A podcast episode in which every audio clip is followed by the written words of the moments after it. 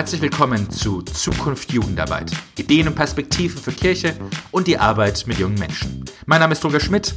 Ich bin Leiter des Studienzentrums für evangelische Jugendarbeit in Josefsthal. Herzlich willkommen, Gerlinde Krehn. Sie ist Religionspädagogin und Weiterbildungsreferentin und macht mit dem Studienzentrum für evangelische Jugendarbeit in, Stu äh, in Josefsthal eine Weiterbildung zu Kinder und Jugendliche philosophieren und theologisieren. Frau Green, was passiert denn eigentlich, wenn Kinder philosophieren? Na, wenn Kinder philosophieren, kriegen sie die Möglichkeit, wirklich ihr eigenes Denken zu formulieren, auszudrücken, was sie bewegt, ihre eigene Weltanschauung zu entwickeln und äh, ihren Fragen nachzugehen und mal zu schauen, was, was denke ich denn, was sehe ich denn, welche Wirkungen hat es, wie ordne ich das ein, was denken die anderen dazu, also auch ganz wichtig, ein Kind hat mal äh, formuliert, was ich denke, weiß ich schon. Spannend ist, was die anderen dazu denken. Mhm. Und so diesen, äh, diesen Austausch zu finden, ähm, zu Fragen, die Kinder und Jugendliche bewegen, die die Menschheit eigentlich bewegen. Was sind es für Fragen, die dann bei, bei Kindern kommen? Also wenn Sie, wenn Sie Kinder nach ihren Fragen fragen, kommt eigentlich immer die Frage nach dem Tod. Ist eine Frage, die Kinder umtreibt und wo Kinder wenig Platz haben, die zu stellen. Also das, äh, weil ich glaube, die Erwachsenen eher, eher Vorbehalte haben, sich auf diese Frage einzulassen, die ist eben auch eine, die uns sehr persönlich betrifft. Die Frage, wo gehen wir hin, wenn wir tot sind, ist eine, die die Kinder stellen. Ähm, die Frage nach der Seele, die Frage nach Gott, auch eine, die Kinder stellen die Frage, warum ist die Welt so, wie sie ist? Auch die, warum lässt Gott das zu? Also es sind auch, auch wirklich in dem theologischen Kontext. Oder auch, woher kommt die Angst? Also eher die, die, sage ich mal, die schwierigen Fragen. Ja, wer bin ich, ist schon auch eine Frage. Aber mit der Frage kommen Kinder an unterschiedlichen Punkten zum Denken oder zu Wort. Merkt man in den Altersgruppen dann großen Unterschied oder sind es ähnliche Fragen, die dann bloß mit einem anderen Sprachduktus gestellt werden? Also es sind ähnliche Fragen. Ähm, ich sage jetzt mal, Kindergartenkinder, mit denen wir das ja auch tun, formulieren es eher nicht als solche Fragen. Da muss man eher nach dem Thema suchen, das da drin steckt. Ja, und wenn Kindergartenkinder fragen, was ist ein Pirat, dann könnte das natürlich auch eine Sachfrage sein und die Frage nach dem, was macht der, wie ist der, wie sieht der aus. Aber die lassen sich auch mitnehmen und es ist auch ihre Frage, darf man einfach jemanden was wegnehmen, was ein Pirat ja tut. Mhm. Und damit sind wir im, im ethischen Bereich. Und ähm, manchmal muss man ein bisschen suchen nach dem Thema oder mit den Kindern versuchen zu klären, was ist denn ihre Intention da, dahinter, dass sie diese Frage stellen. Und äh, von daher formulieren die in unterschiedlichen Altersstufen die Fragen einfach verschieden. Mhm. Aber die Themen sind äh, ähnliche Themen. Und die Erfahrung ist, dass sowohl Kinder als auch Jugendliche sich leicht auf diese, diese Gespräche einlassen? Die lassen sich ein. Kinder, Kinder haben ganz wenig Hemmungen, sich darauf einzulassen. Das ist das, was sie sowieso tun. Sich die Welt erschließen über Fragen die wissen noch nicht, wie die Welt funktioniert und da bleibt nichts anderes übrig, als zu fragen, warum ist das so, wie es ist. Bei den Jugendlichen ähm, ist die Hemmschwelle manchmal ein bisschen höher, weil ähm, ich schon auch eine vertrauensvolle Atmosphäre brauche. Es geht um das wirklich ganz eigene und da muss ich mich öffnen dafür, öffnen können und ich muss die Sicherheit haben, dass in der Gruppe, in der ich mich hier beteilige, ja, das auch möglich ist und dass es nicht am Ende äh, mir zum Vorwurf wird oder ich an den Pranger gestellt werde. Also wenn die Atmosphäre nicht stimmt, werden sich Jugendliche nicht einlassen können mhm. auf das. Weil sie einfach Angst haben, dass mhm. sie nicht ernst genommen werden, dass sie lächerlich gemacht werden. Genau. genau. Und genau, Sie lehren ja jetzt auch hier in Josustal und an anderen Stellen wirklich eine Methode dafür, wie man mit Kindern, aber eben auch mit Jugendlichen in, in die Gespräche kommen kann. Was ist denn da die Grundhaltung überhaupt, mit der man auf die Gespräche zugeht? Also was wir in, der, in dieser Ausbildung machen, sind ja vier Module, ist einmal sich klar machen, um welche Fragen geht's denn eigentlich, ähm, sich auch klar machen, mit welchem Methodenkoffer kann ich denn so ein Gespräch auch begleiten und in die Tiefe führen. Und zwar nicht in eine emotionale Tiefe, sondern in eine Tiefe, die mehr Erkenntnis bringt. So, das sind so die zwei Dinge. Und für mich das Grundlegende ist tatsächlich die Haltung, mit der ich hingehe, nämlich, dass ich hier als Begleitung hingehe. Eher so als Hebamme. Ja, die, die Eva Zoller-Morf hat es mal so formuliert, dass ich als Gesprächsleitung im Grunde die Hebamme bin, um und dann versuche, Kindern und Jugendlichen zu helfen, ihre Gedanken auf die Welt zu bringen. Mhm. Also es geht nicht darum, dass ich, dass ich sage, ich weiß schon, wo, was euch drückt, äh, was ihr eigentlich wissen wollt, wo es am Ende hin soll. Und es geht auch nicht darum zu sagen, ach ja, und Platon hat auch das und das dazu gesagt, sondern oder was sind da, sind da so Punkte? Na, ich kann, ich kann durchaus bringen und sagen, ja. Platon hat dazu gesagt. Ja. Aber es gehört schon dazu, äh, zu sagen, was denkst du denn dazu? Also wenn Platon das gesagt hat, eine Autorität in der Philosophie oder auch in der Theologie eine Autorität, macht eine Äußerung, aber was denke ich denn dazu? Was bedeutet die für mich? Mhm. Und äh, möglicherweise bin ich nicht Platons Meinung. Und das ist aber auch okay. Und im allerbesten Fall kann ich auch begründen, warum ich nicht seiner Meinung bin. Das heißt, das ist die, die Haltung einer, einer Hebamme. Und Sie sagen aber, die hat, eine Hebamme hat auch Instrumente, mit denen sie mhm. arbeiten kann. Was, was sind denn so ein paar Beispiele für Methoden, um das Gespräch eröffnen zu können? Na, für den Einstieg in ein Gespräch suche ich tatsächlich aus, äh, aus der breiten Palette. Also das kann ein Kurzfilm sein, gerade für Jugendliche. Äh, die Medienzentrale bietet eine Fülle an Kurzfilmen für ganz viele Themen an, die die Jugendlichen ganz unmittelbar ansprechen. Das kann eine Körperübung sein, das kann ein Bilderbuch sein. Bilderbuch geht für viele Altersgruppen auch wieder für ältere Jugendliche, aber es gibt eine Zeit, wo Bilderbuch einfach gar nicht geht. Ja, das kann aber auch ein Bauen mit Legosteinen sein oder eine eine ähm, kreative Phase vorher, wo ich mich auf einer anderen Ebene mit diesem Thema auseinandersetze und äh, Vorstellungen dazu entwickle, um dann leichter auch ins Gespräch zu finden, weil das, was ich vorher kreativ gearbeitet habe, mir dann ermöglicht, Worte zu finden dafür. Mhm. Also die, die Möglichkeit zu sagen, sich mit der Frage zu beschäftigen, mhm. auf, auf in, in verschiedenen Methoden, aber dann immer hinführend zu einem Gespräch? Also letztendlich ist so, dass ich, dass ich mittlerweile äh, der Meinung bin, theologisieren und philosophieren ist nicht was, was ausschließlich über Sprache geht. Ja, also es, wir haben mittlerweile Prozesse entwickelt, die sehr auf der kreativen Ebene bleiben. Aber es kommt irgendwann an den Punkt, wo ich den anderen vorstelle, was ich gemacht habe. Und dann komme ich in eine Reflexionsphase, dann komme ich in eine Sprachphase. Und das ist ja aber auch gut so, dass ich, dass ich mit Kopf, Herz und Hand gestalte und dann aber eben auch ausdrücken kann, was ist denn das, was für mich dahinter steckt. Also es führt irgendwie und irgendwann in ein Gespräch. Und das kann ich dann auch moderieren. Aber für mich ist, ist durchaus auch okay zu sagen, wir haben jetzt eine andere Phase. Und das leite ich nicht als Gesprächsleitung an, sondern das entsteht über dieses Tun, über diese Auseinandersetzung, über den Austausch in der Kleingruppe. Da kriege ich als Gesprächsleitung eher nichts mit. Ähm, und es ist für mich auch Theologisieren.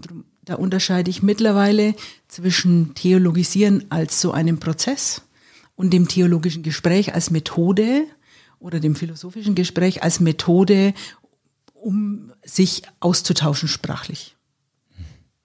Und das heißt, es kann auch vollkommen in Ordnung sein, wenn es überhaupt nicht bis zum Gespräch kommt, weil es einfach für die Gruppe jetzt gerade nicht dran ist, dann ist es auch gut und kann so von der Moderatorin akzeptiert werden. Das gibt in der Regel kein Gruppen, also nicht in der Regel, es gibt dann manchmal eben kein Gruppengespräch, aber es gibt ein Zweiergespräch oder ein Dreiergespräch und äh, von der Haltung her erfordert es von mir, dass ich sage, ja, das traue ich denen zu. Und ich kann das loslassen. Ich muss es nicht in der Hand haben. Ja, und dann schaue ich, welche Unterstützung brauchen die und möglicherweise brauchen sie da gar keine Unterstützung von mir, sondern schaffen das tatsächlich, sich auszutauschen innerhalb dieser Kleingruppe.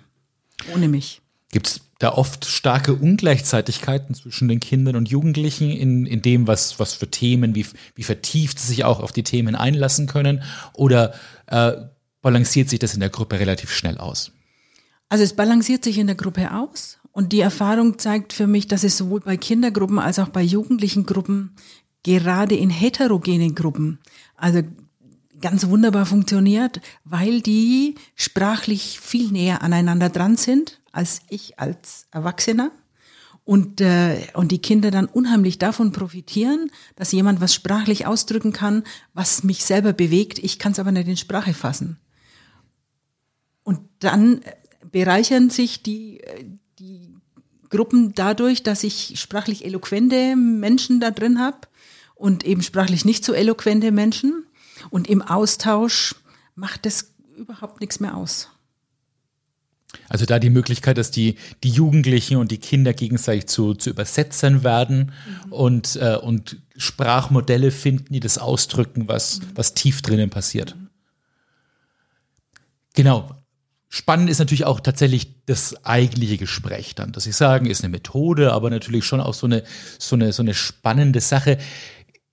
Was sind da so Dinge, die eine Moderatorin beachten muss? Also ich höre immer wieder, wenn Kollegen und Kolleginnen sagen, ein Gespräch führen kann ich. Ja, ähm, ich glaube, die große Herausforderung dabei ist, tatsächlich ein Gespräch zu führen, das ergebnisoffen ist und trotzdem ergebnisorientiert. Dass ich also Erkenntnisse suchen will und am Ende auch möglicherweise sagen kann, ich habe was entdeckt heute und es trotzdem so offen bleibt, dass jeder das für sich zur Antwort führende entdecken kann. Und das ist schon eine Herausforderung. Ich weiß nicht zu Beginn des Gesprächs, wo wir am Ende landen. Und trotzdem ist mein Anliegen, ein, an einem Punkt zu landen, wo es eine Erkenntnis gegeben hat. Mhm. Und da habe ich nicht ein eigenes Interesse an dem Inhalt. Also, ja, ich, ich führe kein Gespräch, wo ich sage, am Ende weiß ich, wo wir hinkommen. Und auch kein Gespräch in dem Sinne, dass es um meine Erkenntnis geht, sondern um das, die Erkenntnis von den Kindern und Jugendlichen. Genau. Also wenn, dann bringe ich meine Erkenntnis als, als Nachdenkimpuls ein. Also das heißt nicht, dass ich mein eigenes überhaupt nirgendwo unterbringe. Ja, aber je ungeübter die Gruppe ist, desto weniger Statements gebe ich ab, sondern das sind Thesen, die sind zu hinterfragen. Und so gebe ich die auch ins Gespräch. Und ist das dann eben auch eine Möglichkeit, mal angenommen, es kommen wirklich Aussagen, die ich wirklich falsch finde, vielleicht auch diskriminierende Aussagen über andere Personengruppen oder so. Was ist da die, die angemessene Haltung dann? Also wenn, das ist was, von der Atmosphäre her muss es auch eine wertschätzende Atmosphäre sein. Das heißt, es ist eine der Regeln, dass es nicht geht, andere anzugreifen. Innerhalb ja, der Gruppe. Innerhalb Aber jetzt mal angenommen, außerhalb Aber der Gruppe? wenn ich, wenn ich solche Statements bringe, die auch rassistisch sind oder wie auch immer, eigentlich nicht zu, zu tolerieren, ja. Und das kommt in einer Gruppe, wo ich auch nicht mit rechnen konnte im Vorfeld. Aber dann habe ich eine Aufgabe zu sagen, welche Konsequenz hätte denn das, wenn das unser Handlungsmaßstab wäre? Mhm. Welche Folge hat denn das? Und auch die zu ermutigen, äh, Stellung zu nehmen, die anderer Meinung sind. Das ist ja ganz oft unsere Schwierigkeit, dass solche Parolen auftauchen und die Menschen, die anderer Meinung sind, eher verstummen. Ja, und in der, in diesem Gespräch auch die stark zu machen, die Gegenposition zu vertreten. Mhm.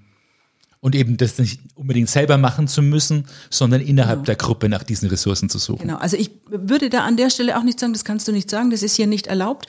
Nein, ich sage ja vorher, es ist alles erlaubt, was gedacht werden kann, aber es bleibt nicht unhinterfragt stehen. Mhm. Und dieses Hinterfragen ist dann tatsächlich meine Herausforderung. Wenn es um Theologisieren geht, äh, verändern sich da die Impulse oder sind es eigentlich, ist Philosophieren und Theologisieren wirklich so ein Kontinuum, wo es einfach nur um unterschiedliche Antwortmöglichkeiten gibt oder verändert sich die Methode auch? Also für mich verändert sich die Methode nicht und für mich ist auch nicht so sehr viel Unterschied. Der Unterschied für mich ist, dass ich dass ich auch im, im Kontext christlicher Tradition Antwortmöglichkeiten anbiete. Ja, dass ich ähm, biblische Geschichten als Einstieg mitverwende, dass ich ähm, theologische Themen Impulse bringe an der Stelle. Und das ist für mich im Wesentlichen der Unterschied zwischen Theologisieren oder theologischem Gespräch und Philosophieren und philosophischem Gespräch. Äh, die Methode an sich und auch nicht die Haltung ändert sich nicht. Mhm. Ja.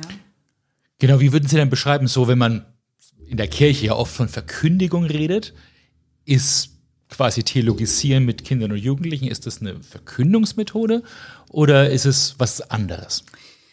Also für mich ist es keine Verkündigungsmethode, ja. Da bin ich eher bei Luther, der sagt, äh, man muss sich's aneignen, man muss es inwendig lernen und nicht auswendig. Also ich muss mich damit auseinandersetzen, es muss durch mich hindurch und dann kann ich eine Position beziehen, die ist möglicherweise auch eine Position, die sich nicht deckt mit dem Mainstream, auch nicht mit dem theologischen Mainstream. Möglicherweise kann ich an der Stelle auch sagen, ja, das ist was, das, das formulieren wir so aus der Tradition heraus.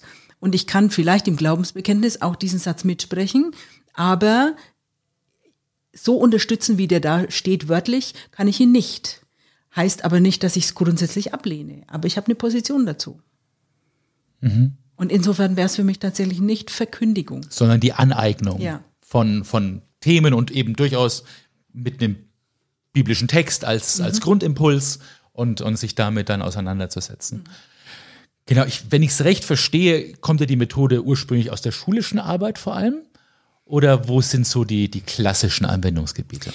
Na, die, Met die Methode hat viele Mütter und Väter, sage ich jetzt mal. Ja, also es gibt äh, gerade ähm, auf Hawaii eine Schule, es gibt in Kanada eine Schule. Ähm, es gibt in Hamburg eine, eine Schule dahin oder in der Schweiz, die Eva Zolamorf, die das mit, eigentlich mit Kindergartenkindern entwickelt hat. Und die Idee jetzt hier in unserem Raum hat eigentlich die Akademie für philosophische Bildung, die hieß ursprünglich mal Akademie Kinder Philosophieren, ähm, weiterentwickelt, weil ähm, die das in den Bildungskontext stellen wollten. Und zwar wirklich in den weiten Bildungskontext. Und Schule hat sich da ansprechen lassen, sage ich mal. Oder auch die, die Bildungseinrichtung Einrichtung Kita. Also die haben sich ansprechen lassen, aber grundsätzlich ist es nichts, was aus Schule kommt, mhm. sondern es war immer die Idee, Kindern und Jugendlichen eine Möglichkeit zu geben, sich die Welt zu erschließen. Also von daher passt es auch gut in die außerschulische mhm. Jugendarbeit. Mhm die das als Teil des eigenen Methodeninstrumentariums zu erarbeiten. Da finde ich, passt vielleicht sogar noch besser hin als in Schule, weil ich den zeitlichen Rahmen, den ich in der Schule habe und die Vorgaben über Lehrpläne in der außerschulischen Arbeit so nicht habe. Und, und äh, zunehmend meine ich, dass mehr Chancen auch in der Projektarbeit liegt, ähm, weil ich da Kinder und Jugendliche auch an diesem Projekt mit beteiligen kann. Wie was wäre wär denn so ein gelungenes Projekt in dem Rahmen, das Sie also ich habe mit, mit, äh, mit Kindern im Grundschulalter ein Projekt gemacht zum Thema Freundschaft. Das Thema war jetzt eins, das ich vorgegeben ha hatte, ähm, kann aber auch sein, dass es eins ist, das die Kinder sich aussuchen. Und wir haben ähm, eine Geschichte gehört zu diesem Thema und da ging es um ein Freundesuchgerät und die Kinder haben dann anschließend an das Gespräch einen Bauplan für so ein Freundesuchgerät gezeichnet, mhm. ihren Bauplan.